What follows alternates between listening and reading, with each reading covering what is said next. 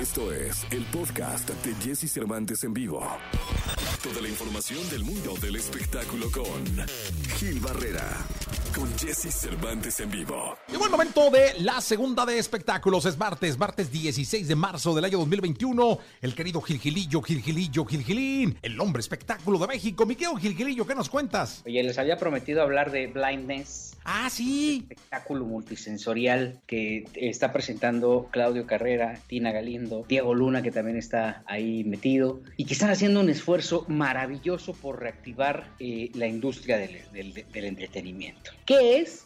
Pues es la lectura, aquí platicamos de este tema, la lectura eh, podría ser lectura dramatizada de eh, esta gran obra eh, El ensayo de la ceguera de José Saramago, que está pues prácticamente guiada por Marina de Tavira. No sabes qué cosa tan impresionante y yo creo que te voy a decir una cosa, mi y para todos los que, independientemente de que es una alternativa muy interesante para reactivar la industria del entretenimiento, todos los que tengan que ver algo con el sonido, en cualquiera de sus manifestaciones, ingenieros, este, nosotros que estamos metidos en este rollo, tenemos que verla, porque es el sonido lo que hace prácticamente la magia de esta eh, representación multimedia, en donde tú no ves un actor, todo está, eh, esta, toda esta lectura dramatizada es, eh, corre a cargo de Marina de Tavira, pero es, los paneos, que tú escuches de un lado y de otro lo que están diciendo, los murmullos que puede ella tener, ¡ay, hijo, qué impresionante! ¿eh? Entonces te permite vivir una experiencia auténtica de la mano de este texto de, de Saramago, que es un texto dramático, porque como lo habíamos comentado, habla de una epidemia de ceguera que se da prácticamente de un día para otro y de un momento a otro. Entonces, este, lo que hicieron, montaron en el escenario del Teatro de los Insurgentes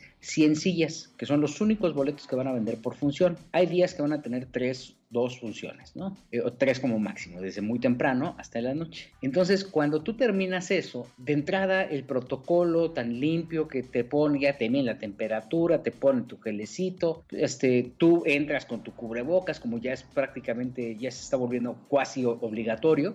Esa, esa sensación de estar en un teatro vacío, porque no hay una sola butaca ocupada, todo está, todo está en el, concentrado en el escenario, que es una de las bocas de teatro más grandes que hay en nuestro país, este, y, y, y obviamente la dimensión del teatro y verlo vacío y todos con cubrebocas, no sabes qué experiencia tan fuerte para todos los que han vivido la pandemia. ¿no? Entonces, vale muchísimo la pena, mi Jessy, dura poco más de una hora, no es tanto tiempo, no hay ruido de afuera, no se meten, no se oye la de seco, venden colchones, tambo, no se oye ni el de los tamales, está perfectamente aislado y vale muchísimo la pena darse una vuelta por allá. La verdad es que lo voy a hacer porque por la manera en como lo describes es algo imperdible, o sea, es una sensación que hay que vivir. Sí, la verdad, es algo así. ¿Te acuerdas lo que hizo González Iñárritu? Esa sí, instalación ahí sí hizo, fui. Algo así. En o sea, son de esas cosas que no, que no puedes perder. Sí, pues hay que, hay que ir, mi querido Gilillo. Gracias, nos escuchamos mañana. Voy a ir, ¿eh? Sí, Villa, sí. Vamos ahí para deprimirnos. no, vale la pena. Vale la pena. Gracias, Gilillo. Buenos días a todos. Escucha a Jesse Cervantes de lunes a viernes de 6 a 10 de la mañana por Exa FM.